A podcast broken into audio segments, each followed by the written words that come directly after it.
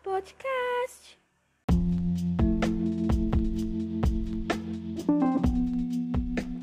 Olá, me chamo Joana Isabel e estudo na Escola Moacir Teófilo, nono ano.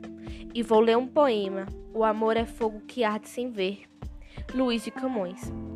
Amor é fogo que arde sem se ver, é ferida que dói e não se sente, é um contentamento descontente, é dor que desatina sem doer, é um não querer, mas que bem querer, é um andar solitário entre a gente é nunca contentar-se de contente.